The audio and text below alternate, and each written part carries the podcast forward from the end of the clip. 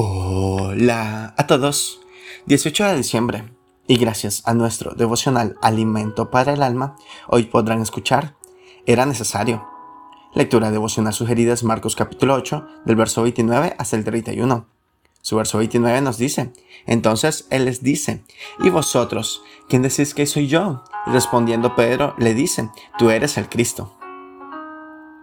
El pueblo judío anhelaba y esperaba a un Salvador que los libertase de la opresión de los romanos, un líder, un caudillo, un libertador a lo que estaban acostumbrados. Pero la venida de Jesús al mundo fue diferente. Pedro se habrá sorprendido cuando supo el propósito de Jesús.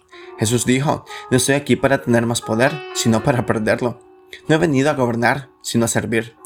Servir es una palabra de fácil pronunciación, pero de difícil aplicación, y así como el pueblo judío sigue esperando su libertador, así seguimos pensando de él como cristianos. Nos cuesta aceptar, entender y comprender del por qué yo debo dar amor si no lo merece la otra persona, porque yo debo perdonar si esa persona me hizo mucho daño. Sin embargo, Dios no escatimó a su Hijo para que muriera por nuestros pecados, los pecados que nunca Jesucristo los hubiera cometido. Él cargó, todos los pecados del mundo y los clavó en la cruz.